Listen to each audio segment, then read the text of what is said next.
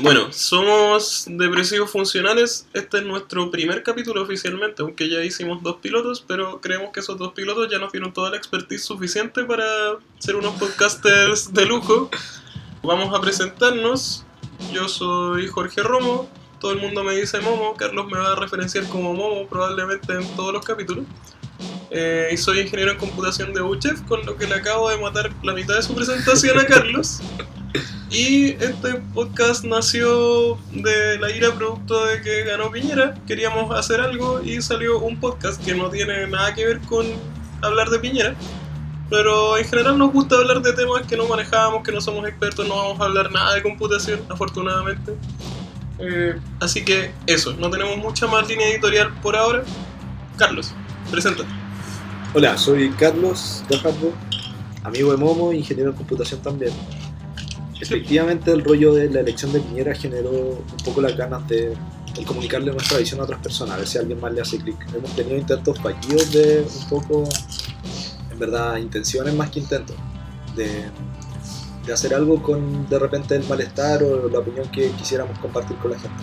Me recuerdo del, del intento de realismo científico, como que queríamos hacer una cuestión para mostrarle a la gente hechos reales, o sea, Ah, de verdad. más científicas sobre las cosas, como decirle, oye, ¿sabéis qué en verdad el, o sea, volviendo a nuestro piloto 1, como el horóscopo no tiene ningún sentido, ¿cachai? Claro. Eh, Sí, el género sí es una construcción social, etc. Como eh, hechos eh, conocidos ya demostrados un poco por la ciencia en el fondo, ¿cachai? Como, sí me acuerdo. Sí, sí me acuerdo. Ahora, más, sí, la idea era como tener como un manual, como una página de internet que recopilara como todas estas weas útiles, así como, Claro.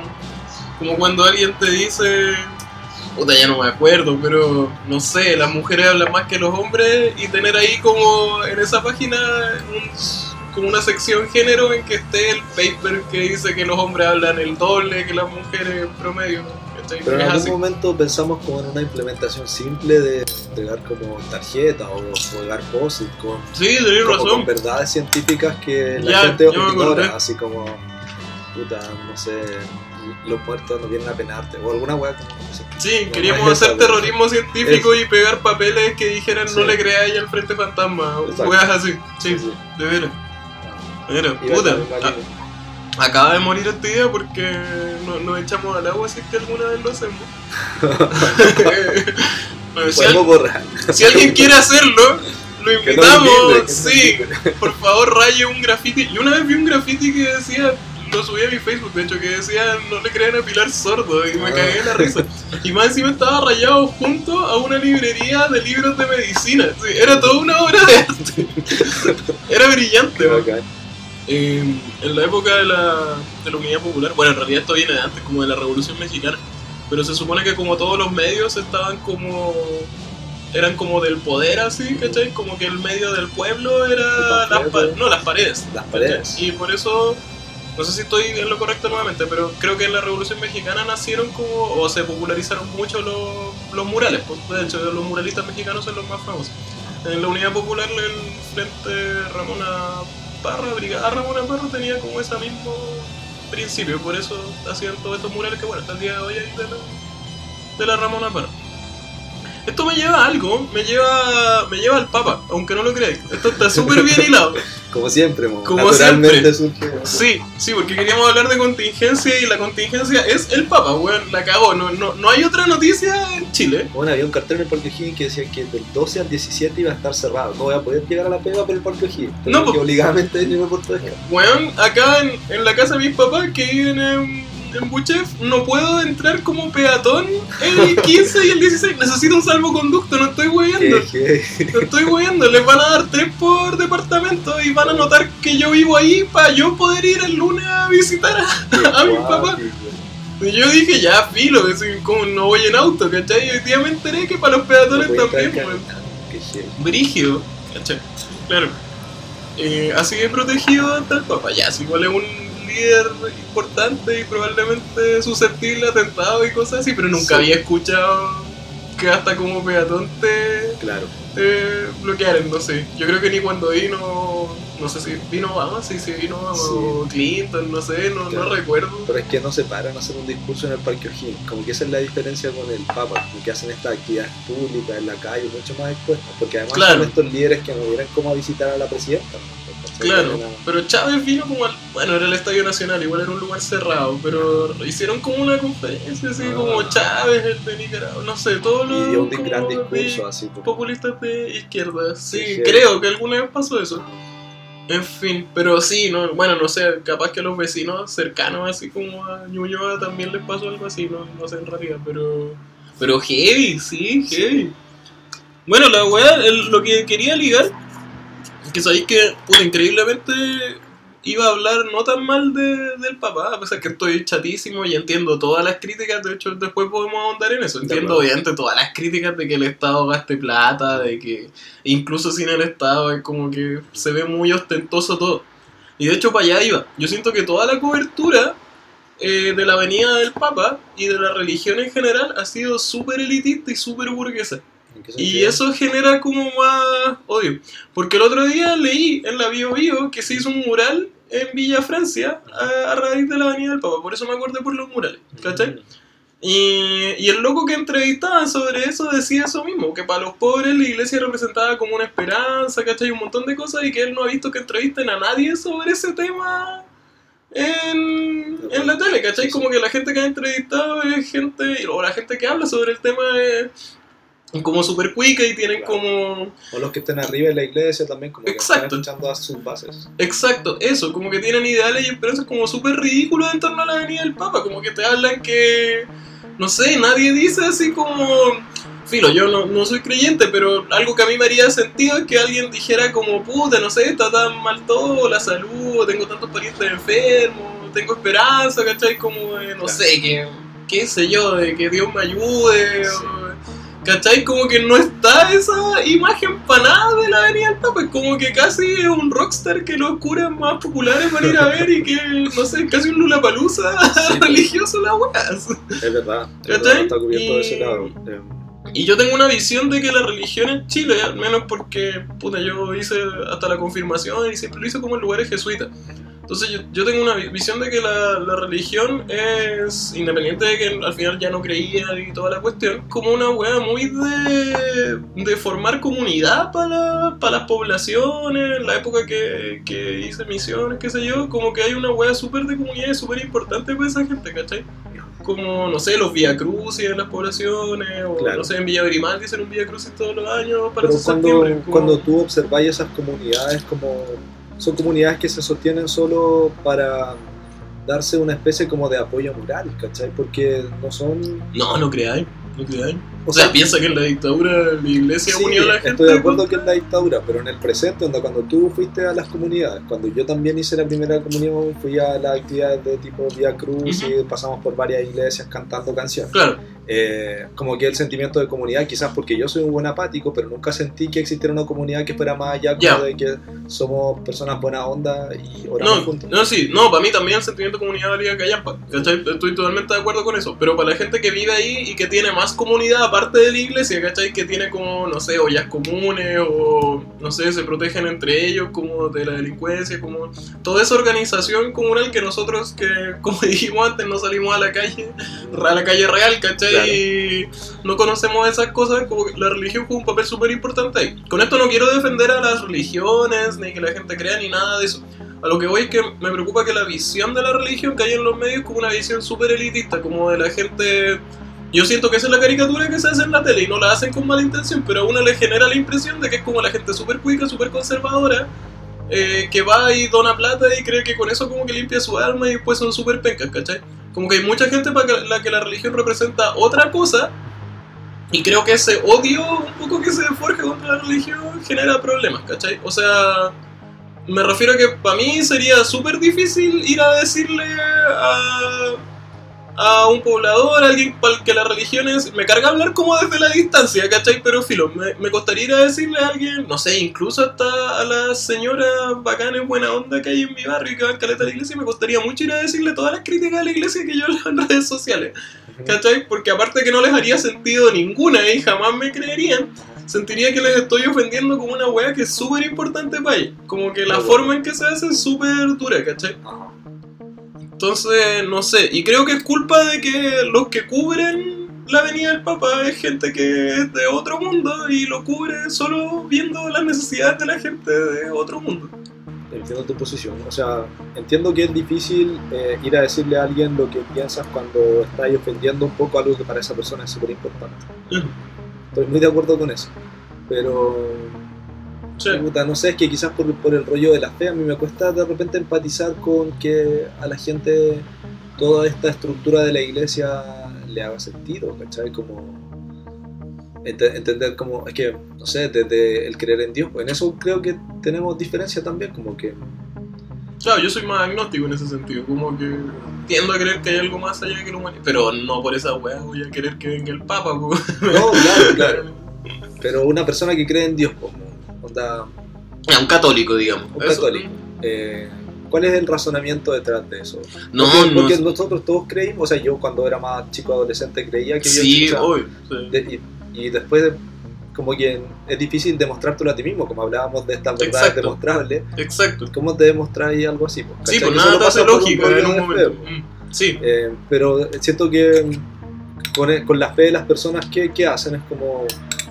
La, la iglesia, ese es como el gran valor que generan las personas, o con, con el que se construye para las personas. Las personas vienen con su fe y yo qué hago con ellos, ¿cachai? ¿Qué hace la iglesia con la fe de las personas? a lo que. Sí, no, sí, te entiendo. No, y de hecho yo encuentro que es una weá súper perversa, o sea, como que te, te educan con miedo, Claro. ¿cachai? Sí, sí, es súper es súper terrible. Pero ¿con qué objetivo? No sé, la verdad. O sea, es que. ¿Cuál es la qué- agenda qué de la brígida- iglesia? Qué brígida tu pregunta. Eh, oh, no sé, weón.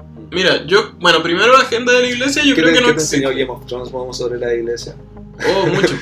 es que bueno, eso es otra weá. La iglesia católica es una weá tan grande que. No sé, pues bueno, hay curas comunistas, hay curas super Sí, fachos, hay ricos, pobres, eh, de Sí, todo el Eso me llamó la atención una espectro. vez que tú me explicaste, es como con respecto a esta, al grupo que tú participabas, que eran los, como los jesuitas. Sí, pues como esos que es diferente a la manera en que otros grupos religiosos entienden algunas cuestiones como rollos sociales y el- Sí, pues, para mí la iglesia siempre era una wea súper buena onda, pues, ¿cachai? De hecho, esta semana salieron, bueno, salieron en súper pocos medios, pero entrevista Felipe Berrío, Mm, que decía que era una estupidez estar en contra de la cuestión de la identidad de género, que lo más cristiano que se podía hacer, de hecho, era aprobar esa ley y que esa gente no se sintiera discriminada por el resto de la sociedad y no se le obligara a hacer algo que no quiere o no sienten, como que, ¿cachai?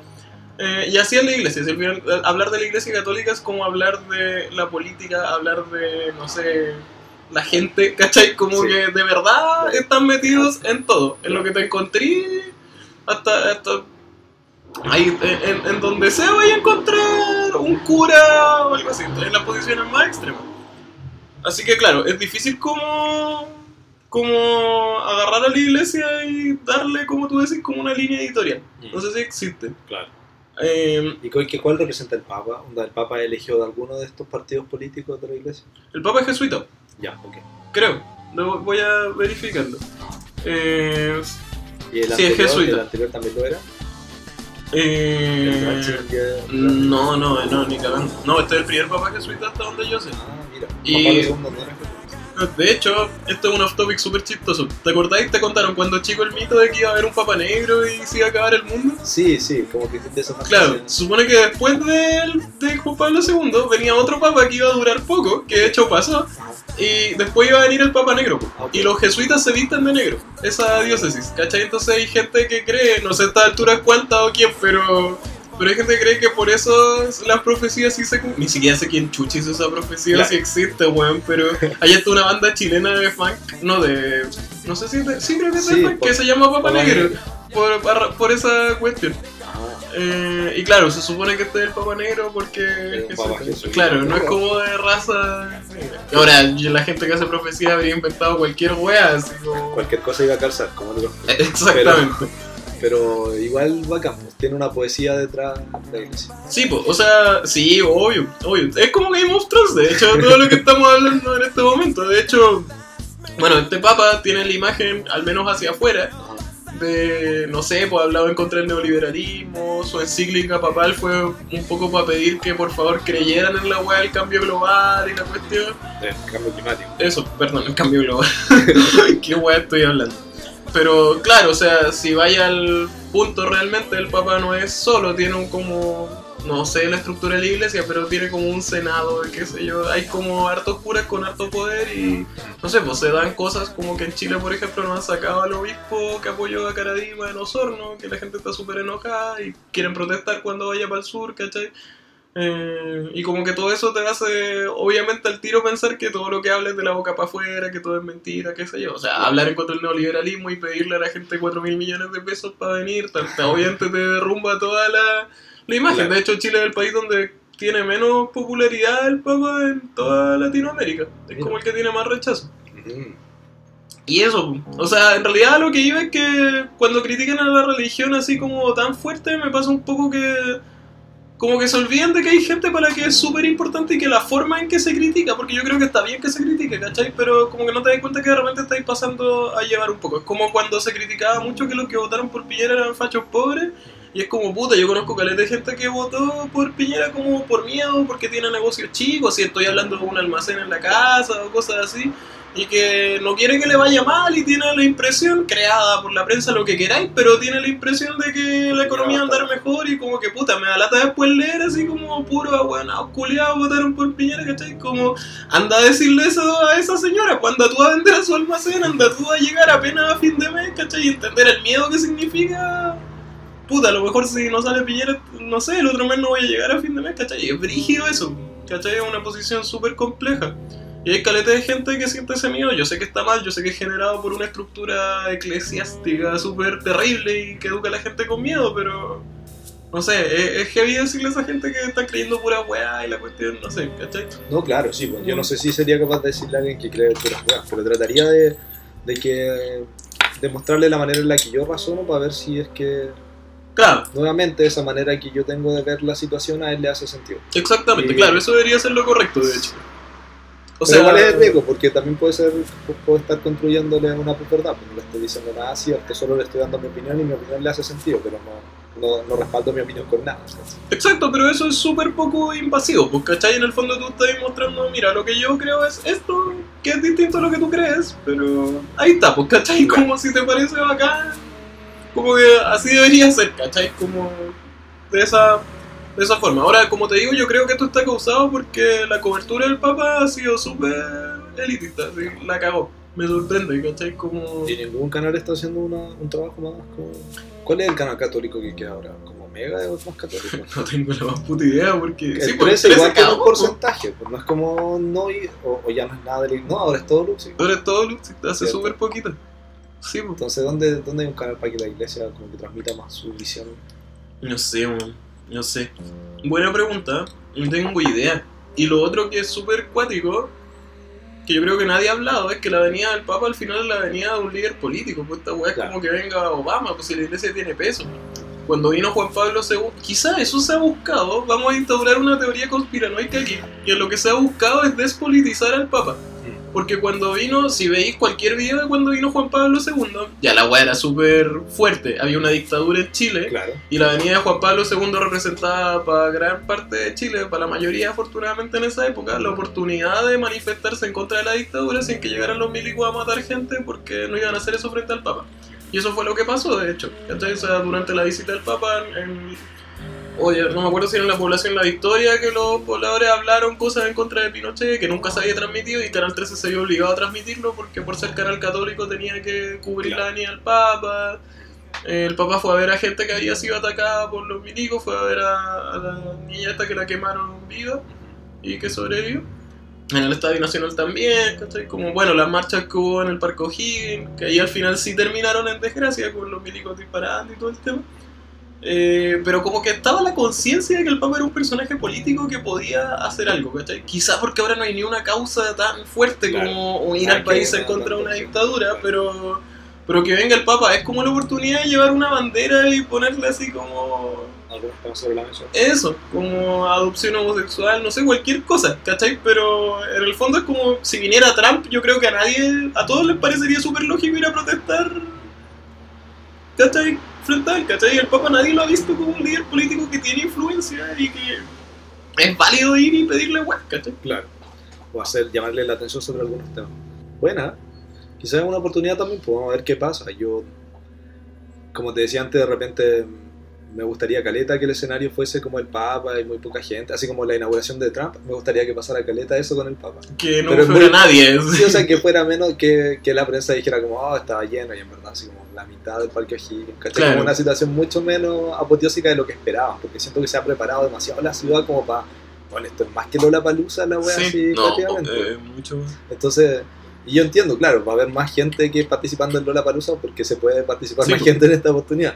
Pero a lo que hoy es como, no sé, o sea, me gustaría Caleta que no pasara eso, ¿cachai? Pero solo en mi fantasía como del caos, ¿no? Sí, pues, obviamente, pues sí, no, es imposible que pase. De hecho, en el sur como que cagaron todos los buenos que querían ir de vacaciones a, a la zona que va el Papa porque Claro. está todo agotado por extranjeros y por gente chilena que arrendó al tiro para... Tengo unos amigos que vinieron a Chile Papa. en esta época porque tenían que hacer un trámite con su visa.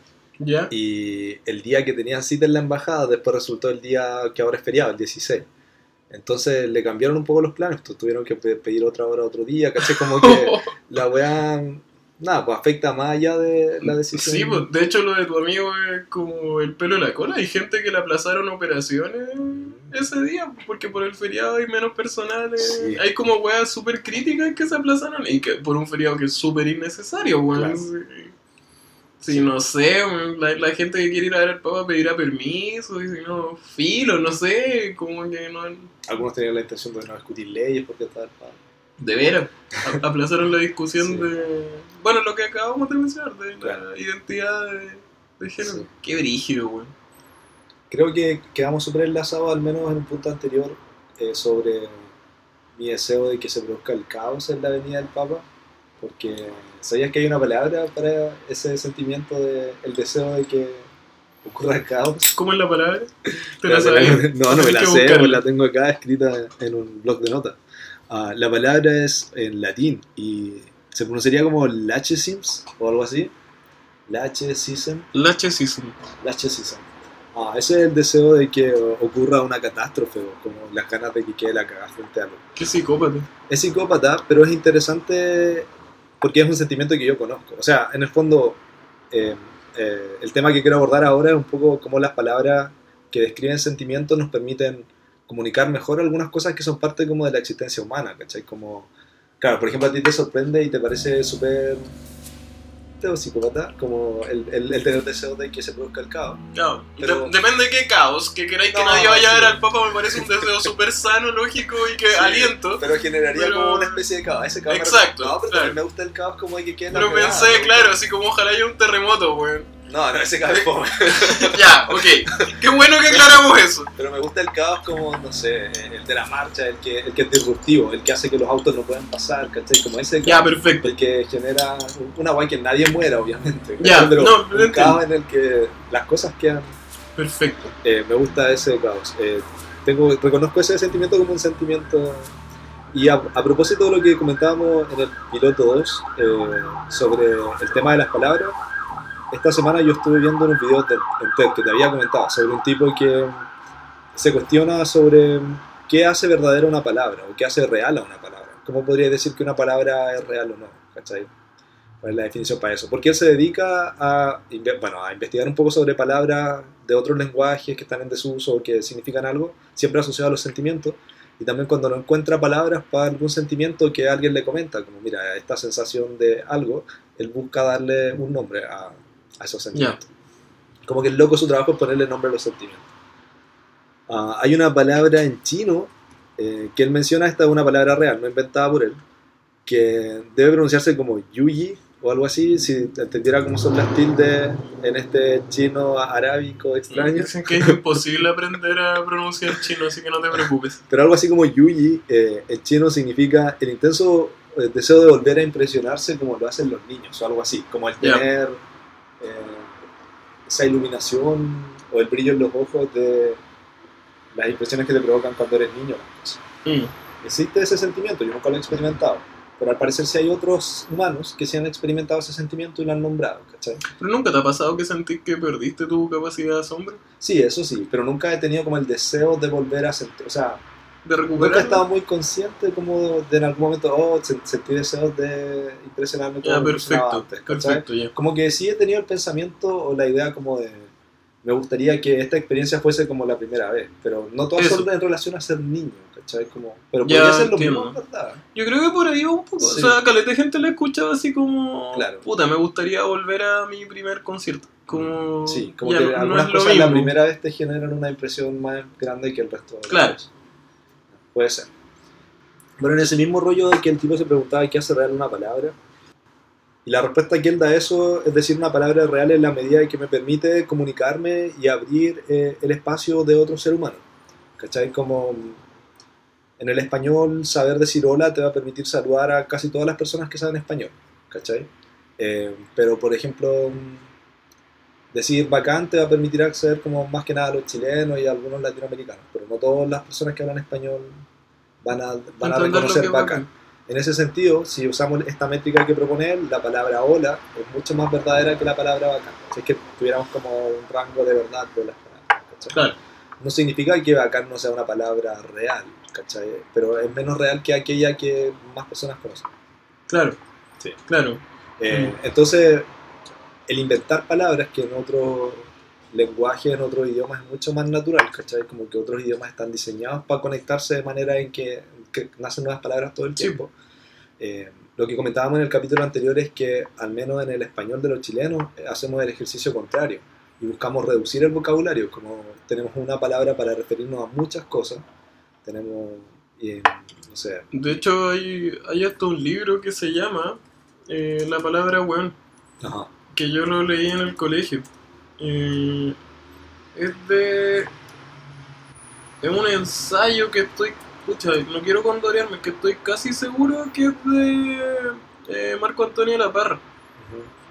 A lo mejor no, a lo mejor estoy puro weando y no es de él, pero se llama la palabra weón y cataloga todos los tipos de weón que hay en Chile, que eh, brígidamente se usa para todo, como decir todo, Ajá, ¿cachai? pero es un, es un- es un ensayo de tipo así como vamos a hablar de, no sé, como el buen en el sentido de los huevitos, así como... No, no, no, no, no. No, no, no, no, no, no es, claro, no, no, no es esa cadena. sí, no, exacto, no, no es la cadena de internet Ok. como el weón monárquico, el rey Sí, de los weones. Claro, No, no, el loco parte de hecho definiendo lo que es una, una coprolalia, lo que, ¿cachai? Como, como Hace un definiendo, exacto, la- las malas palabras y describe absolutamente todas las acepciones posibles de weón, como desde, no sé, amigos, desde insultos, hasta, no sé, grupos de personas, weonaje, ¿cachai? Y es ridículo, son caletas, pero demasiadas cosas que podéis decir solo con esa palabra, así, huevadas, ¿cachai? Podéis Igual no está mal, es una personas. palabra que igual es bien real si todos la manejamos.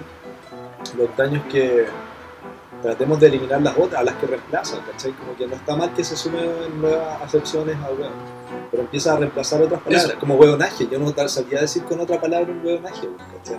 Claro, el Como grupo, de personas. ignorantes, en general como que igual cuando decís un weonaje está insultando a ese grupo, ¿no? O solo un grupo grande de personas. O sea, sí, claro, yo creo que en general es como insultante, a menos Sí, que como sea que una... un weonaje es como un grupo de weones. Sí, no, pero como hueones claro, malas. hueones malas, sí. Claro. Sí, porque no es tu grupo de amigos, a tu grupo de amigos no le decís como, este es mi hueonaje de amigos. O sea, No, es o, como- o si lo decís, se entiende que lo estáis diciendo como graciosamente, Claro, como el sí. grupo de estúpidos que son mis Claro. amigos, como ajaja. Que... a, a eso apunto que deberíamos, o quizás no está mal, a lo mejor necesitamos un experto que nos diga, como, ¿sabes qué? Igual está bien el, el español chileno en la manera en que se muta y, y transforma Claro. los significados. Pero yo me gustaría tener sinónimos para esa weá, ¿cachai? Puedes decir, Yo encuentro súper fuerte que no podamos decir hueonaje. El, el- el que la cagó, que no- de verdad no se me ocurre una palabra única. No, No, pues no existe. Eh, pasa igual que con estas otras palabras que, que nombran sentimientos, ¿cachai? Nombran sentimientos que en español tenemos que tener una oración para decir ese sentimiento, porque no tienes una sola palabra. Exacto. Está Debería leer el libro que... del- Sí, yo lo leí y a la rap probablemente lo leí en diagonal en el colegio. Fue. ¿Pero te lo pidieron como lectura del colegio o tú lo leíste por gusto? Yo creo que lo leí por gusto, porque la cuestión era así, como que en grupo teníamos que leer algún ensayo famoso, la profe nos dio como varios eh, para elegir, ¿cachai? Y yo creo que igual terminé leyendo algunos de otros grupos, porque yo me acuerdo que el que me tocó a mí como presentar como el que yo había leído fue eh, El problema del dolor, que tiene que ver de hecho con el catolicismo. Qué bien hilado este programa. que tiene, tiene que ver con el conflicto que tiene la gente, si existe un Dios, por qué existe la desgracia. Y es de C.S. Lewis, el loco de las crónicas de Narnia. Y es bien bueno porque es, es casi como leer un paper, como que obviamente no tiene nada científico lo que está hablando, pero, pero el loco le da como mucha lógica a lo que tú preguntabas, le da como mucha lógica a su catolicismo, yo no lo comparto, pero el loco trata de argumentar como, no sé, por decirte una cosa chica, para no alargarme tanto, pero el loco argumenta el que existe algo más allá con que, por ejemplo, a ti te da más miedo un fantasma que un tigre, ¿cachai? Como que es un miedo distinto. De acuerdo. ¿Cachai? Entonces, como, ¿cachai? Parte como de cosas lógicas. No digo que tenga razón, pero se valora el esfuerzo de alguien de como intentar darle. ¿cachai? Bueno, filo. Esa wea leí yo. Eh, esa wea, ¿viste? Seguimos con la cuestión. Y otro grupo presentó sobre la palabra weón y me llamó la atención y. Y recordaba lo leí. el texto. Sí, no me acuerdo de nada, lo voy a haber bajado en PDF y leí en diagonal, pero es Bueno. sorprendente, ¿cachai? Como Nunca había pensado, ponte tú, que no hay una palabra para huevonaje. Yo creo que si seguimos buscando expresiones. Sí, o sea, de seguro, pero a lo mejor por eso digo que está que es un buen elemento del lenguaje, porque viene a reemplazar, o sea, crea nuevas expresiones, porque si no teníamos otra palabra para denominar eso, Claro. Hueonaje vino a, es una palabra nueva. Porque yo creo que además que hay una palabra y no la sabemos simplemente. Yo creo que eso es más grave. Sí, o sea, eso- o sea, si, ese- si ese es el caso, sí, pues, sería súper grave, pero yo creo que a lo mejor no, ¿cachai? Antes, antes nadie se le había ocurrido Claro. nombrar a ese grupo de personas. Pero todas la- las distopías Ajá. eh, nos han enseñado que eliminar palabras es como parte de la Sí, pues, destrucción del de la humanidad. Exacto, del nuevo orden mundial. Es Sí. como 1984. Claro. Brasil, no sé. Oh, Brasil, estaba viendo Brasil, está buena. Pero Es buena. me, me falta como media hora del final, porque igual es largo. Sí, no, sí, Eh, es súper largo. Sí, además que en un momento se ponen, no sé, a ratos comedia romántica, Exacto. pero está bien, está bien, me gusta. Es maravilloso. Esa, Sí. esa fue mi película favorita de la vida harto tiempo. Yo creo que todavía postula. Es Pero- bacán, está buena, me gusta la estética también, como Es los computadores que armaron, Sí. es muy bacán. Sí. Deberíamos hacer un capítulo sobre distopías algún Ya. día. Es, un tema bacán. Un buen tema. Hay, hay hartas. Ya, pues. Bueno, eso, pues. Quizás es malo. O sea, a ver, establezcamos. Yo creo que los dos creemos que es malo como reducir el vocabulario. Ujú. Entonces, como que, que hayan cosas que ya no sepamos nombrar. De hecho, yo creo que ninguno de los dos habla tan bien. En No. el sentido de que ninguno de los dos maneja mucho vocabulario. Probablemente decimos que ya todo el rato Todo los mismos conectores. Sí. Deberíamos ir- proponernos ir mejorando con este podcast también, como poder transmitir mejor nuestra idea. Yo quisiera hacer ese ejercicio, tratar de mejorar mi discurso. Claro. Pero, puta, para obtener más vocabulario, yo siento que soy una persona que lee un poquito más que el promedio chileno. Que tampoco es mucho, es bastante fácil romper el promedio de lector chileno. Vamos a, ¿Sabes a- cuánto- a ser consecuentes y vamos a buscarlo. Me parece, búscalo. Y voy a Sí, saber si sí, estoy sobre la media o no. claro, yo siento, lo busco. yo siento que estoy sobre la media del chileno promedio en términos de lectura. Bueno, igual hay que sumarle que tengo mala memoria, pero no, no estoy aprendiendo mucho vocabulario constantemente. Quizás también porque no son las lecturas adecuadas. También hay lecturas en las que vaya a encontrar más... Eso le decía a un amigo hace un rato que estaba eh, en el departamento y le comentaba sobre Harry Potter, que los últimos capítulos de Harry Potter yo los leía en inglés porque aparecían antes que las ediciones en español. Entonces mi amigo me decía, ay, qué seco, leyendo un texto, o sea, un libro así gordote en inglés. Pero Claro. si lo pensáis bien, es un libro para pendejos. ¿Cachai? Claro. Como que no es un inglés que debería ser tan tan complejo de entender porque está escrito para cabros de 12 años, ¿cachai? Entonces, eh, no es un gran mérito tampoco haber leído Harry Potter en inglés. Eh, ¿Encontraste cuánto lee un chileno en promedio? Sí. Dice que Chile es el país de la región donde menos se lee voluntariamente, Ajá. pero que es muy curioso porque dice que es el segundo país donde más se lee en la región. Sin embargo, solo el 7% dice que lo hace por gusto. Un 51% Somos los que más leemos, pero estamos más obligados a leer. exactamente. Lo que el colegio. No sé, vamos a, a cachar. A ver, dice. eh. Dice que los argentinos son los que más leen. Un 70% dijo tener el hábito de leer. Y en Chile un 51%. Ok. Y somos el segundo. Brígido. El promedio son 5,4 libros al año. Ya, yo creo que estoy sobre el promedio. O- Eh, no, yo hay años en que no estaba sobre el promedio. Ah, no, yo también. Sí. O, o al menos de hace dos años, tres que estoy sobre el promedio. El año pasado, no, el año pasado yo creo que leí tres libros completos y varios que los dejo abandonados. Es que eso hago caleta.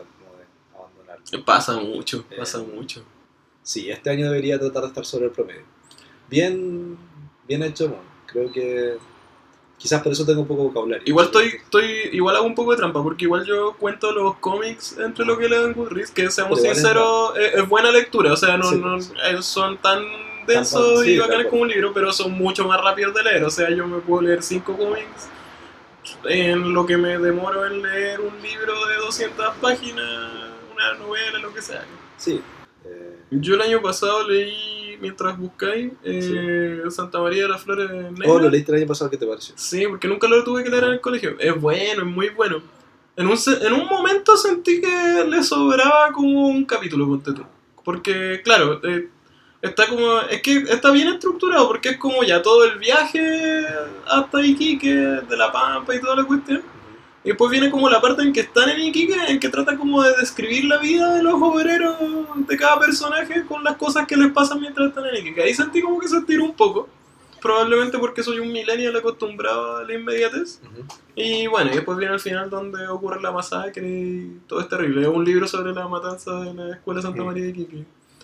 Sentí como que en la parte del medio era un poquito largo, pero es un libro excelente de todas maneras. Y era un hecho histórico del que tú estabas consciente antes de leer, o sea, tú ya sabías sobre la matanza de Santa María. Sí, pero supe sobre la matanza de Santa María, no sé, la U, ¿cachai? Como Claro. leyendo, no, Fuera no me la enseñaron en el enseñanza, colegio. no, de acuerdo, a mí tampoco. Tampoco me hicieron leer Santa María de las Flores Negras, como que por alguna razón llegó a mi casa y yo lo leí. Mira, Y cuando lo leí me generó un impacto heavy porque es, es como el primer antecedente que tengo de haberme dado cuenta de que hay una historia de Chile que no conozco. oh, Yo siendo pendejo, caleta sobre la dictadura también era para mí como un tema muy del que no manejaba mucha información. Claro, Porque mi familia cuando le preguntaba al respecto era como, no, nosotros súper piola, como que sí, había que hacer fila. Incluso me decían como, ya, igual las calles estaba, había menos delincuentes. claro, La experiencia de la dictadura en pueblos chicos, en regiones, no en todos, pero en algunos, eh, era muy distinta porque era muy relax, pues, como que habían los militares piola que estaban ahí en... claro, no había marcha. Claro, no había marcha y no había tanta violencia de parte de los militares, o sea, había un orden estricto de las cosas, Claro. eso sin duda, como en todo el país. Pero no existía eh, tanta violencia y no había que reprimir porque tampoco la gente se estaba manifestando tanto, eran Claro. mucho más pollos. no estaban- Claro. Sí, pues, eh, el libro fue como ese primer antecedente de saber que hay una historia de Chile distinta, de algo que yo no sabía. Así que fue un momento bacán cuando lo leí. Mira, Fue, en- debe haber sido como en primero medio, cuando todavía tenía clase en la tarde. qué brígido. Claro, bueno, igual bacán porque el libro cumplió contigo totalmente Sí, su función, o sea, ese es el objetivo de escribir Y es una novela divertida también, pues a mí me enganchó como por empezar a leerla, ¿cachai? Sin Sí, saber de qué iba, pues como Claro. la leo y No, sí, es súper entretenida, tiene como triángulos amorosos Claro. y toda la cuestión. tiene ¿no? un narrador interesante, igual el tipo es divertido. Sí, sí, sí, sí, es entrete, es entrete. Nunca más leí nada de Hernán Rivera Letelier, él escribió Santa María de la Flor Negra. En serio, sí, yo tampoco he leído, me dio ganas de leer más. de- Sí, de yo hecho, cuando lo leí también recuerdo haber tenido esa idea, porque además después, al tiempo después, aparecieron como esas ediciones de la gasolinera o no sé, alguna web como que estaba Muy muy, de moda su nombre y estaba como, claro, todos sus libros disponibles y ahí me enteré un poco de otros libros de su bibliografía, pero nunca leí otro. Ya, sí, yo debería leer más. De hecho, una amiga es fanatiquísima, una amiga en común, la, la Fernanda, eh, pero ¿En serio? ama al sí, lo, lo ha ido a ver a la feria sí. Se nos puede prestar Así libros que sí, y no puede venir a hablar un día. ¿no? Sí, exacto. Por favor, el día que hagamos un capítulo sobre libros que deberíamos hacer, eh, Fernanda vas a ser invitada y vas a hablar sobre el atelier. Te esperamos, Fernanda. Ya. Re- ¿Encontraste lo que habéis leído o no? Sí, pura Bueno, hueá que dejé dale. a media. Dale nomás, que dejé a media. Dejé, mira, dejé Siddhartha a media. Oh, es muy bueno Siddhartha. Ya. Había empezado una web que se llama Colección Integral de Leo Tol- Tolstoy, porque a partir de- del taller, el último periodo del taller, como que mencionamos a Tolstoy, creo. De veras. Eh, Y- Espérate, para explicar. Con, con Carlos tomamos eh, un taller de escritura. Sí, sí, un taller de escritura. Em, después hay un texto de este libro, de este tipo que hace como eh, X- XKCD, que se llama Ah, What Randall if. Serious Scientific... A ver, deja... Sí, Randall Munro. Hizo un texto que se llama como ¿Qué pasa ahí? Preguntas serias con respuestas absurdas sobre weas científicas. Es la hace. Yo le diría todo lo de Randall Munro. Eh, está bueno porque es un, un texto que responde como preguntas de gente que le hizo sobre física, sobre Buena. universo, etcétera, y lo explica muy en el plan de XKCD, también Ya. con dibujitos y toda la. Pero no lo terminé. Ya. Eh, y también había un libro que se llamaba The Happiness Animal, que ya ni recuerdo de qué iba, pero leí el 10%. Claramente no recordáis de qué iba, Leí, leí el primer capítulo, si es que. Leíste Eh, el prólogo en que explican la vida de la autora, así con un cueva. que es psicólogo y habla, habla sobre la felicidad, y probablemente es como un libro tipo autoayuda, ¿cachai? Como que lo leí De más, en ese plan. de más Pilar Sordo. Sí, Pilar Sordo. doc. Así que eso. Cuático. Oye, Le- León Tolstoy, a propósito de este podcast y el eh, abajista ejercicio que, que hacemos siempre, eh, León Tolstoy fue como el, entre comillas, el creador, no, no el creador, pero el como, no sé, el que inspiró el término abajismo. ¿En serio? Sí. Eh, como que el loco le dio una como una crisis de identidad, no sé, como que se desesperó porque él tenía una vida súper cómoda y la del pueblo era como el hoyo. Y bueno, le escribía cosas como el pueblo, la cuestión, y se sentía como mal, inconsecuente, y ya estaba súper viejito. Y se hizo zapatero y se convirtió en un estilo de vida así como Oh, súper austero, así se pegó un mujicazo, pero brígido así. Y como que dicen que vivía en pésimas condiciones en la calle, así como, bueno, como obviamente el mito, pero así como arreglando zapatos y que a, a la gente le hablaba de todas las cuestiones densas, así. Oh, me gustaría ser un viejo así después. Claro que yo no tengo la habilidad de hablar con la gente, pero quizás después de más viejo uno como que empieza Yo creo que cuando eres más viejo ya no te importa así lo que Sí, vaya a decir el otro weón. que pensáis. Sí. Sí, bacán. Oye, no me acuerdo qué más leí el año. O sea, como que recuerdo otras cosas que leí, pero me pasa como, no sé, leí V for Vendetta, Ujú. eh, pero no recuerdo si fue el año pasado o el antepasado, por ejemplo. Pero como que lo leí hace no tanto. Claro. ¿cachai? Es bueno, es muy distinto el cómic a la, a la película. Muy, muy distinto. Y los dos son buenos, yo creo, en cada uno por En su, en su área. Sí, exactamente. Obviamente Alan Moore le carga la película, le encuentra una mierda, pidió que no pusieran su nombre en los créditos y todo eso, pero Sí, a mí la película mm, no me parece tan gran película. Me gusta la historia que, que cuenta, me gusta el personaje, pero la película en sí, no sé si me gusta tanto. ¿A ti te gusta la película? sí. Ahora, yo creo que esas películas tienen una trampa, pero a mí me gustó harto, que es que...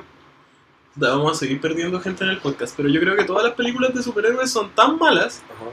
Tan malas en el sentido, te puede entretener caleta una peli de Claro, superhéroe, y pero no hay la película, o sea, no fílmico. Eso, así como que no son nada de ricas en la estructura, el arte, lo que hablan, no sé, espero que nadie me mate. Pero que como que si les metí algo, así un poquito, una Sí, sí. cosita como Claro. más densa, quedan la ¿Qué zorra. es lo que pasa con Deadpool también? No he ¿No? visto Deadpool, Puta, vamos a verla. no he visto, te creo. Pero eh, sí, Deadpool tiene, además de un humor distinto, una narración diferente del superhéroe. Ah, ya, Y eso es Claro. interesante. claro, eso, ¿cachai? Como que sentís como, oye, esta weá era mejor que lo que Claro, no es, solo el- no es solo la acción y el superhéroe ahí. Exacto, yo creo que eso pasa con Vendetta. La Sí, narración ya, es ya. distinta, ¿cachai? Sí. Pero no tanto, pero tiene Claro. cositas como... Sí. Media artística, buena. Exacto, tiene, exacto, el elenco es súper bueno. Y además tiene como un discurso, que es algo que en las películas de superhéroes si es que está, está como medio implícito, así como que pase lo más piola posible. En, Sí. en V de venganza del discurso es la película, pues, o sea, es como la Sí. línea que sigue Claro. la película, etcétera Y habla de temas densos, o sea, puta, no sé, hay hartas películas de superhéroes que hay como un dictador súper malo y que hay que derrocar y la cuestión, pero en vez de venganza se muestra la tortura, como la violencia, como, como que cacháis que la situación de verdad es dramática, como Sí. no es solo como un villano que quiere conquistar el mundo, pero que en la práctica nunca lo veis haciendo algo realmente malo o malo, Claro. ¿cachai? Ahí como que se ven las consecuencias reales. Habla mucho de la homofobia también, de hecho. Y es muy poco, hace poca caricatura del, del personaje malo. O sea, cuando tú observáis la estética de el malo en B, De Venganza, es la estética de un político cualquiera. ¿cachai? Sí. Como que en, otra, en otras películas el dictador igual tiene una imagen distinta. Sí, Como aparece como el gran hermano, como que tiene un valor diferente. Es como se impone distinto a este weón que aparece como un político más que tiene más poder. de hecho en el cómic eso es súper fuerte, porque el, el dictador en el cómic es un loco, es un viejo ya para la cagada, o en el sentido de que es súper miedoso, no lo respetan mucho sus subalternos. Empieza como a tener como trastorno, pues se empieza a asustar con este terrorista que lo van a matar y empieza como a imaginar, es un loco súper débil el dictador. Ahí sí que eso es súper radical. Yo siento que en la película no lo dijeron, no, esto es demasiado y trataron de poner, como decís tú, como un político pesado y ya, Claro. pero en la película de hecho es al revés, casi que hasta te da pena en un momento, es súper fuerte. Quizá. Claro, una wea así. En, en cambio, en la película es como la escena de Hitler Mm, eh, llorando, claro. la que ha sido parodiada infinito. Como que esa es la personalidad, o sea, como que ese dictador te muestra, como sí. el que está súper atormentado. así. ¿Tuviste la caída hablando de Hitler? No, no la he visto, dicen que es muy Oh, buena. Sí, yo la vi en el cine siendo pendejo yendo solo.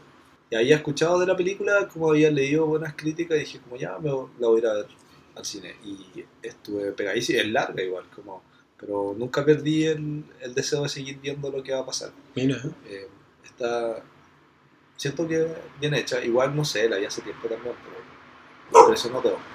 ¿cuánto nos faltará en Chile para tener una película así? Eh, no sé, a lo mejor sí tenemos, pues yo he visto súper poco en el chileno. No, pero no hay ninguna película que. Es que, o sea, no es sé que si. quizás como en capacidades técnicas nos cuesta, como que no podemos simular una guerra bacán en una película. Claro, Pero sí no, podemos no, tener pero. narraciones distintas y podemos tener como bueno, la estructura, historias súper distintas. Pues están, tú has visto por Morten, que es una película que yo tengo muchas ganas de ver, y cachai que tiene como un discurso distinto, probablemente una narración diferente Claro. que es rescatable. Pero- Onda, nosotros compensamos por donde podemos. sí, sí, de hecho a mí me gusta harto el cine chileno. No iba por ese lado, Ajá. iba por el lado de una película. Sí, porque me da Ah, lo mismo como lo-. Eso, o sea, Ah, ¿quién ha actuado de Pinochet Sí. Pero hay películas en que sale Pinochet, pero estoy seguro que 10 minutos máximo, ¿cachai? Pero Sí. imagínate una película donde el protagonista sea... O sea, weón, yo... Desde que la anuncien, yo me imagino a la UDI pidiendo que la censuren sin haber visto 30 segundos. Ese debería ser nuestro proyecto máximo, una película así que casi clase B sobre, pero tenemos que tener un guion bacán. Claro, claro, sí, po, para que funcione la. Sí.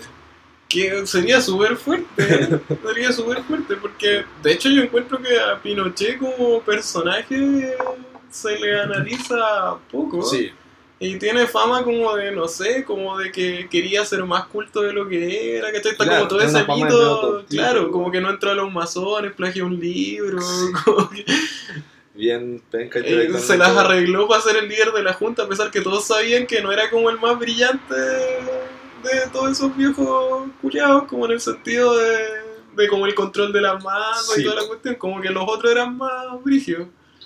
Es, es, es heavy, pero no, yo creo que en Chile estamos. Bueno, en Alemania, ¿cuántos habrán demorado? Como 60 años después de la guerra. No sé en qué momento aparece una primera película como con Hitler. O sea, de, de seguro en un principio aparecieron como de la Segunda Guerra Mundial. Claro, Un personaje muy claro, detrás, pero de la dictadura. Eso, de la dictadura también ya tenemos películas un poco más elaboradas. El pero... otro día empecé a mirar de nuevo la batalla de Chile. Porque nunca he completado las tres. Solo he visto la primera y ni siquiera completa. Ya, Y el otro día dije, ya la puedo ver toda. Desde cero. Lo cual es un error porque ya la primera, como ya la había visto, me pasó lo mismo de nuevo. Como que quedé en la mitad porque ya no me estaba interesando algo que ya sabía Exacto. cómo era. Entonces, no sé cómo abordarlo porque igual quiero verlas como las tres. claro. Buena la batalla de Chile, es súper artísticamente es Mm. brillante. Sí. Bueno, el- el- Y, y me gusta ese Chile que se presenta ahí, que siento que hoy estamos súper distanciados de, o sea, el Chile de ese momento igual era mucho más opinante y parecían personas más... Porque yo no creo que el tipo haya hecho un casting para consultarle a la gente. El nada. fue a las marchas y le hacía, al menos en el primer capítulo, Eh, y al principio del primer capítulo, el loco aparece en las marchas de los 70 y le pregunta a la gente como, ¿qué cree que va a pasar en la siguiente elección? Porque había una elección de senadores, ¿cierto? Sí, Eh, sí. Donde la derecha tenía la esperanza de sacar 60%, porque con esa votación podían derrocar a Allende, y Allende había ganado con un 36%, algo así. Entonces dijeron, ya, pues este tipo, por la caga que está en el país, debe ser menos popular, así que va a sacar menos del 30%, y pasó lo contrario, pues aumentó la Sí. votación hasta como un Pero los buenos 48%. salieron a celebrar antes esa noche, como que llegaba a cierto punto, no sé, no recuerdo cuánto, pero la- eh, los buenos se dan ya por ganadores, pues Claro. celebraron. Eh, Sí, pues y ahí parte de la película, como Sí, entrevistando Pero lo que quería comentar es que el Chile que aparece retratado en ese documental es muy dista mucho del Chile que yo observo hoy, ¿cachai? Quizás también porque los periodistas no están haciendo las preguntas adecuadas, onda en este momento si salen a la calle va a ser para preguntar dónde van a ir de Claro. vacaciones. Pero este loco le estaba preguntando a la gente temas de contingencia política y todos tenían una opinión y Sí, estaban es súper informados. sí. Y que- izquierda o derecha, da lo Sí, mismo, ambos, todos. ambos, sí. todos. Y trabajadores y empresarios, toda la gente a la que le preguntaban estaba muy opinante al respecto. Sí, Y, o sea, igual también habla, supongo que cuando el país se polariza, tú empezás como a informarte. Es que también el, empieza- el mundo estaba así, pues no solo Mm. Chile, pues era o Claro. la Unión Soviética o Estados Unidos. Pero ahora no me así. imagino eso mismo, ¿cachai? Onda, quizás en las marchas de estudiantes, si le preguntas a un estudiante cualquiera, la va a tener un poquito clara, pero... Claro. ¿dónde, ¿Dónde están las marchas de los adultos de Chile? Como, ¿Por qué están marchando los adultos? Marcharon alguna vez como por los enfermos un poco, pero eran como los viejitos marcharon por los enfermos, Claro. ¿cachai? Y los pocos adultos que marchan son como los de las iglesias, así, Una- los providos. Una vez leí un, un usuario de Reddit que hablaba de eso, que decía que las generaciones pateando piedras eh, empezaron a tener poder adquisitivo hace poco y que dentro de unos años probablemente van a haber marchas de adultos en Chile y ahí sí que la cosa se va a poner heavy, para bien o para mal, pero es mucho más difícil acallar una marcha de adultos que una de... Sí, de O sea, probablemente nosotros marchemos, bueno, ya somos adultos, pero vamos a marchar próximamente. pues, como- Claro, se supone que. Pero es que nuestra generación, ¿sabéis que todavía yo siento que es como la generación del no estoy ni? Como Sí, que yo pues, creo sí, que la que viene después, Claro, de hecho, yo- lo que se nota en Yo quiero más la. pertenecer a la que viene después. Si uno no puede elegir como su grupo. No, obvio, o sea, no, no, no digo que nos restemos de marchar, pero lo que voy es que no creo que nuestra generación Sí, sea sí. la que nazca una. No, así seguro. como la, la revolución pingüina, ¿cachai? Como una cuestión así, no creo que salga de. Mm. De la gente como que está en nuestra edad, ¿cachai? Como probablemente cuando nosotros tengamos como 40 va a empezar a pasar algo así. No sé, me imagino. Quizá no, quizá el otro año Piñera ya tiene muy la zorra y sale a protestar todo el mundo. Bueno, cuando Pero- pase eso, vamos a hacer la batalla de Chile 2, vamos a salir a Claro. a la calle. Sí, buena pregunta. Bueno, igual esa era como una celebración o conflicto electoral, pero no sé, bueno, las marchas contra Pinochet eran todas de adultos, si uno ve videos de Sí, jornadas de protesta. Ahora, claro, era una situación súper extrema, pero... Sí.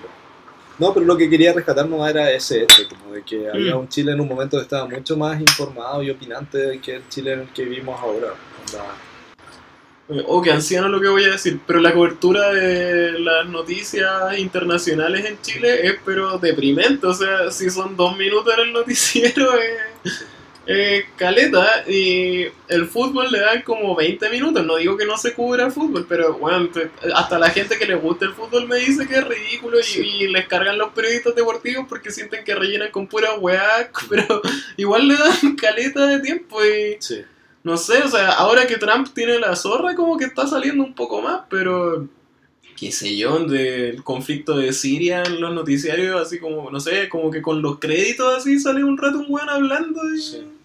Se acabó, ¿cachai? Como que nada. Oye, ¿sabéis lo que no hemos comentado? Que me acordé un poco, bueno, no sé cómo hice la conexión, pero sobre los globos de oro y ¡Oh, toda la verdad! campaña como Feminista. feminista Sí. del Time's Up y como James Franco de repente acusado, también se produce, no sé. Sí. ¿Qué, qué, qué opináis de...? Yo la encontré bacán, ¿qué queréis que te? O sea, bueno, no, la raja. O sea, mira, a mí me encanta. Igual tengo un sentimiento encontrado, como siempre, en todo lo que opino, pero a mí me encanta como que esos lugares, como que se tomen esos espacios para protestar, ¿cachai? Sí. Lo encuentro la raja. Son Porque, porque son muy multitudinarios, o sea, como Exacto. que todo el planeta se va a enterar de esa weá. ¿cachai? Eso, eso. Como que me carga que. No sé, odio oficialmente, odio a todos los músicos, a todos los artistas que van, hacen su número, se bajan y se acabó la web. Si, Sí. si Ah, tenéis la oportunidad de estar en un escenario ante mucha gente, Ah. weón, da un mensaje político. Mm.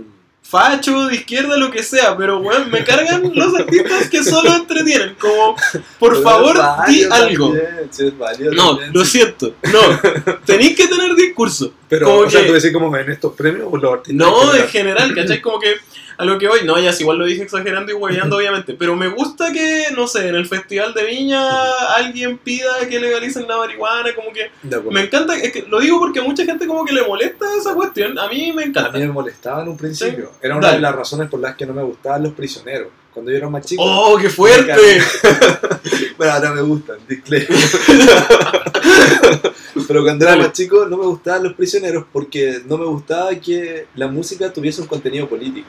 Porque siendo pendejo y muy despolitizado, me parecía que la política era una wea así como que no, no tenía cabida en las artes. Como una wea, no sé, muy estúpida, pero Claro, no me gustaban porque era, justamente porque eran muy políticos, ¿cachai? Claro. Eh, pero, puta, requería un poco de maduración y de aprendizaje. Así como te decía, yo tampoco conocía mucho la historia del país en que vivo, ¿cachai? Como Sí, que viví muy en... de hecho hay un libro de Salazar que se llama... Puta, tiene un nombre súper largo y, y complejo. Eh, ya, filo, lo voy a buscar después. Pero yo leí un libro de Salazar donde decía, creo que es... eh, algo del poder popular constituyente, no sé, pero que hablaba que después de la del poder eso, del poder constituyente de asalariados e intelectuales, así Oye, se ¿no llama. tenías tú ese libro? ¿Por qué me suena? Porque te lo presté. Ah, ya sí lo tenías. Sí.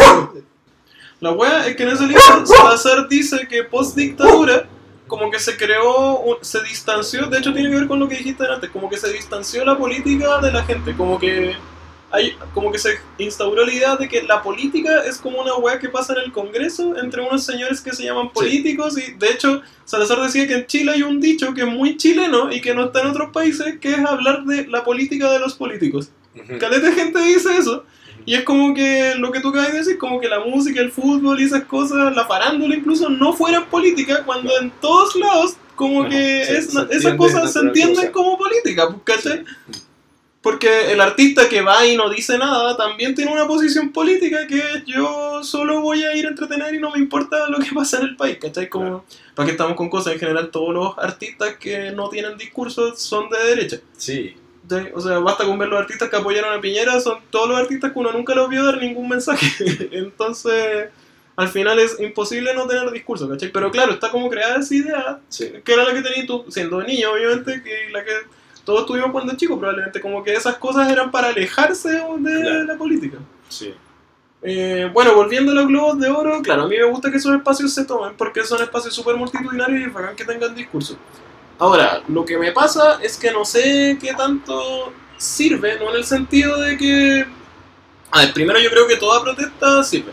Por otro lado, me pasa que creo que la gente así súper Trump y la weá, o no sé, los típicos weones de mierda así súper machistas, y- eh, como que creo que va a odiar más eh, el feminismo después de esa protesta. Lo cual no sé si debería importar mucho porque ya lo odian, pero como que me tinca que lo ven como todas estas viejas cuicas que saben de las necesidades de nosotros y del Claro. pueblo y la weá, que es un poco el motivo por el que perdió Obama, bueno, no perdió Obama, me refiero a su sector, por el que perdió Hillary como el progresismo, como Claro. por la idea de que son puros cuicos que no entienden a la gente y que me tinca que este tipo de cosas generan esa reacción en un grupo importante de personas, aunque Trump ya tiene su popularidad bien baja y qué sé yo, pero no hay, sé. hay dos cosas que quiero observar sobre Dale. todo esto. Um, la primera que va un poco ligado a lo que decía ahora, ¿cachaste que Catherine Deneuve es actriz francesa que aparece con Björk en Bailarina en la Oscuridad? Ah, la que dijo que estaban dándole color. Sí. Ya. Sí, sí. Eh, bueno, eso por un lado, como para contrastar la opinión de los Globos de Oro, aparece esta persona diciendo que también está, est- se está coartando un poco a los hombres. ¿cachai? Un poco, sale un poco en defensa como de una cosa muy extraña, porque yo no entiendo muy bien para dónde apunta. Sí, yo tampoco, yo tampoco entiendo por qué, no sé, jotearte a la secretaria es contarte la libertad de decirte que esa weá está mal. Eh, pero, por- y, y el otro punto que quería rescatar sobre los Globos de Oro es eh, Oprah Winfrey. ¿Cachai? Que para los gringos fue como una revelación y posible candidata. Se ha dado mucho color con que puede ser una posible candidata presidencial. Sí, Eh, efectivamente. yo no escuché el discurso de ella completo, como que solo vi un par de segundos en algún post de Facebook. eh, quiero escucharlo completo, pero igual me, me genera un poco de ruido que los presidentes de Estados Unidos empiezan a ser como personalidades poco de las farándulas. Igual Trump era un tipo un poco de las farándulas, salía en comercial. Era un millonario, obvio, Sí, pero era un tipo de comerciales, de Sí, reality, de ¿cachai? De hecho, Trump hizo campaña presidencial en la farándula. Ese tipo quería ser presidente de hace décadas y su forma de hacerse popular fue a través de la farándula. Exacto. Eh, y Oprah no dista mucho de eso, pues, o sea, es una presentadora bacán, con opiniones bacán y todo, pero también es la presentadora que todas las navidades sale diciendo como esta es la lista de mis 100 productos de Navidad 2017, ¿cachai? Exacto. Claro, no, Entonces, totalmente de acuerdo. Encuentro súper heavy que los gringos lleguen a plantearse como queremos tener este, esta persona de presidente. A lo mejor está bien, ¿cachai? Sí, Quizás demuestra que cualquiera podría ser presidente. O sea, bueno, si Trump es presidente, ya definitivamente cualquiera puede ser presidente. Eh, yo, es que yo creo que tiene que ver con que la gente encuentra más cercana a esas figuras, ¿cachai? O sea, mucho más que un político. O sea, Hillary yo creo que todos la ven como una vieja súper quick en sus cuatro paredes y toda la cuestión. Oprah también es súper quick y todo lo que queráis, pero la ven como alguien conectada con la gente por el Claro. hecho de que en la tele habla con gente. que- Bueno, yo estoy seguro que si en Chile se postula presidenta la jueza de Chilevisión, gana. De verdad. ¿Cachai? En algún Como- momento habría ganado Don Francisco, ¿crees tú? Absolutamente, en, en todo momento. en este momento no creo, hoy por hoy no, pero Yo yo, creo creo que que hace unos sí. 10 años atrás sí. quizá. Yo creo que ahora, claro, ganaría raspando quizás. Pero hace 10 años, yo creo 80%. Así. Cecilia Bloco también. No, no, ahí ya, ya, ya es más peludo. Es que con Cecilia Loco, ya, bueno, aparte de que, claro, políticamente no estoy totalmente en contra de ella y todas esas cosas, pero yo creo que ya ahí habría tenido el problema del machismo de que es una mujer que ganó un Miss Universo, no debe ser inteligente, no debe conducir el país. ¿Te apuesto que pasaría esa? Es cierto. Más allá, independiente de que yo esté de acuerdo o no con ella, pero por un tema machista yo creo que no correría. Sí. Oye, eh, llevamos un buen rato ya y aunque lo editemos igual va a quedar un poco largo. La cagó, weón. Eh, Ni me di cuenta. para cerrar un poco, bueno, eh, no me quería, no, no quiero cerrar sin antes comentar que con respecto a las palabras se me había quedado pendiente de mencionar algo y es que este autor al que vi en TED, después puedo poner el link si a alguien le interesa, Sí. eh, eh, bajo su definición de que una palabra es más verdadera, más real, no es más verdadera, sino que más real en la medida en que eh, más personas la conocen y, a- y con más personas te podéis comunicar con esa palabra. Él plantea que la palabra más real de todas en, en nuestra aldea global sería ok. La palabra OK para designar como ok, todos sabemos Claro. lo que significa. Onda, en cualquier parte del mundo podrías decir ok y van a entender. Eh, y sin embargo, que es una palabra, si vamos como a la raíz de las cosas, no es una palabra muy real. No, pues, es una palabra que no tiene una definición clara, no, no, está, Claro. no sé Viene- si está en el diccionario. ¿cachai? Viene de Zero Kills. Se supone que viene de Zero Kills. Que Capaz que sea mentira, weón, pero ya, Sí, yo escuché pero esa eso. es una de las teorías. Pero bueno, pueden ver la charla TED y ver qué, qué dice el autor. Sí. Él tenía otra, parece que significaba otra cosa también, como... eh, A todo esto las charlas TED, por si alguien no lo sabe, son charlas como de expertos, que la gracia es que todas las charlas son súper entretenidas. Así que Claro. si googlean charlas TED, eh, hay de todos los temas, son todos muy bacanas. los tipos presentan, eh, hay varios formatos, algunos formatos como de 5 minutos y otros un poco más extendidos, pero nunca más de 15, onda, Claro. 15 minutos y tratan de explicar alguna idea, alguna reflexión o no sé, cualquier cosa que pueda ser interesante para, para cualquier persona. Sí, es que, es que, hay, es que verdad hay de todos los temas, la si quieren saber de ciencia, de ciencias Cine, sociales, de sí. cine, de género, de cualquier wea. Hay muchas charlas TED, la mayoría siempre están subtituladas también, así que no es rollo. Y bien, bien, bien por TED. Es un buen proyecto, es divertido. Es un YouTube de videos que te hacen pensar. Sí, exactamente.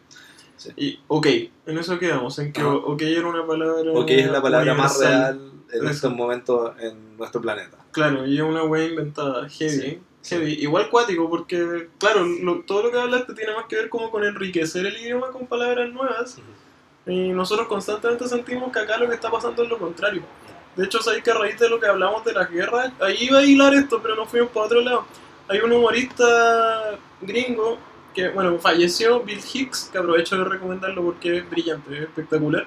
Y él hablaba en una de sus rutinas que es sobre la Guerra Fría. No, no, sobre la Primera Guerra del Golfo. Sí, no es tan antiguo. Eh, y él hablaba de que en la Segunda Guerra Mundial el síndrome de estrés postraumático que le daba a los milicos se llamaba shell shock. Sí, y que decía que, weón, la weá suena mucho más brutal. Sí. Shell shock es como que te dio un infarto y la weá es súper heavy, pues es súper brígida. Sí, claro. Y que decía que cuando empezaron a tener problemas políticos con esto, porque, bueno, en Gringolandia hay un problema con todos los veteranos de guerra que no tienen buena atención de salud, qué sé yo, y que fueron a morir por su país, que literalmente en muchos casos eh, tienen ese problema, pues de que son viejos súper paranoicos, asustados por todas las horribles que vivieron. Y le cambiaron el nombre a síndrome de estrés postraumático, que suena mil veces más light. ¿Cachai? Como. Es súper distinto decir hay mil veteranos de guerra afectados por síndrome de sí. estrés, bla bla bla, que decir que sufrieron un shell shock. Sí, po, sí. Es heavy. Sí, O sea, podemos utilizar el lenguaje también para desvalorizar algunas cosas. Sí, Eh, es heavy, o sea, yo no sé si no, no, no va a haber gente organizando y planificando como las alteraciones del lenguaje. Yo siento que se dan más orgánicamente, claro. pero hay que ponerle ojo también. En Chile está el típico ejemplo de que a los mendigos les empezaron a decir personas en situación de calle. ah, también es cierto. Que suena mucho más bonito. Es Sí. situación de calle es como una weá que elegiste, así. Sí. Oh, me quedan, me gustaría, Caleta, que Dale. para el próximo podcast podamos hablar un poco sobre lenguaje inclusivo y sobre estrategias como de inclusividad. eh, que, por un lado, claro, desde mi trinchera de las cosas, la inclusividad tiene harto que ver como con la diversidad de género y de... Pero por otro lado, también se nos olvida Caleta como de personas con discapacidades intelectuales. eh, bueno, las discapacidades físicas estamos un poco más conscientes, pero cuando hablamos de lenguaje inclusivo también eh, tenemos que considerar como la inclusión de todos, ¿cachai? No se trata solo de... Quisiera de repente comentar algo en el próximo podcast para no seguir hablando. Creo que sería un buen plan que nos comentaran si cono- tienen experiencia con respecto a... Porque hay, no sé, tampoco ten- hay tanta gente escuchándonos, pero los que nos escuchan nos gustaría cachar qué opinan sobre las cosas que hablamos, si de repente alguna manera en la que planteamos algunos temas les parece más divertida, más interesante que otra, onda, por favor, eh, Sí. feedback eh, nos va a ayudar a ser mejor y va a ser más divertido para ustedes es que nosotros vamos mejorando en la dirección adecuada. O si quieren que hablemos de algo, por ejemplo. Sí, también pueden proponer temas, como hay algo que pasó que les interesa de cualquier ámbito. Si no sabemos al respecto, vamos a tratar de leer un poco antes y vamos a actualizarnos. Así que mándenle comentarios. ¿Sabéis que yo creo que para que mantener mi personaje, que siempre termino con algo pesimista, yo creo que, que el tema del lenguaje inclusivo, de todos los temas de inclusión, diversidad sexual, género, yo creo que es el que más genera anticuerpos, como el que más le molesta a la gente. ¿En serio? ¿Por Mucho qué? más que lo, te lo juro, en mi obsesión de pelear por redes sociales, mucho más que la cuestión del piropo, del acoso laboral, toda esa cuestión. Cuando hablan sobre lenguaje inclusivo, la ira es pero brutal, como que a todos les parece una tontera, es Sí, como que vamos cuático. a redefinir las palabras o Sí. algo así. Y eh, bueno, en inglés es, bueno, es mucho más fácil hacerlo, estamos Claro. de acuerdo, porque, qué Eh. sé yo, pero en todas las cosas ponen his or her Claro. y nadie se muere, como no es tan terrible. Sí, sí. Pero Terrible. como que en español todos se enfurecen, así como que lo encuentran muy ridículo, no sé por qué genera tanto odio. Pues quizás el español, por- porque es un lenguaje marcadamente separatista en el tema de los géneros, pues, ¿cachai? Como Claro. que todas las palabras tienen dos géneros, como que no, o sea, digo, adjetivos, pues, sí, artículos, todo. Claro, Eh, entonces lo otro quizás aparece como menos natural, no sé, tendríamos que Sí. cachar. bueno, tenemos que pero sí, profundizar buen punto, buen punto. para, para un próximo capítulo. Ya, Lo dejamos hasta aquí entonces. Eh, buscaremos un buen nombre también para el capítulo. así es. Adiós.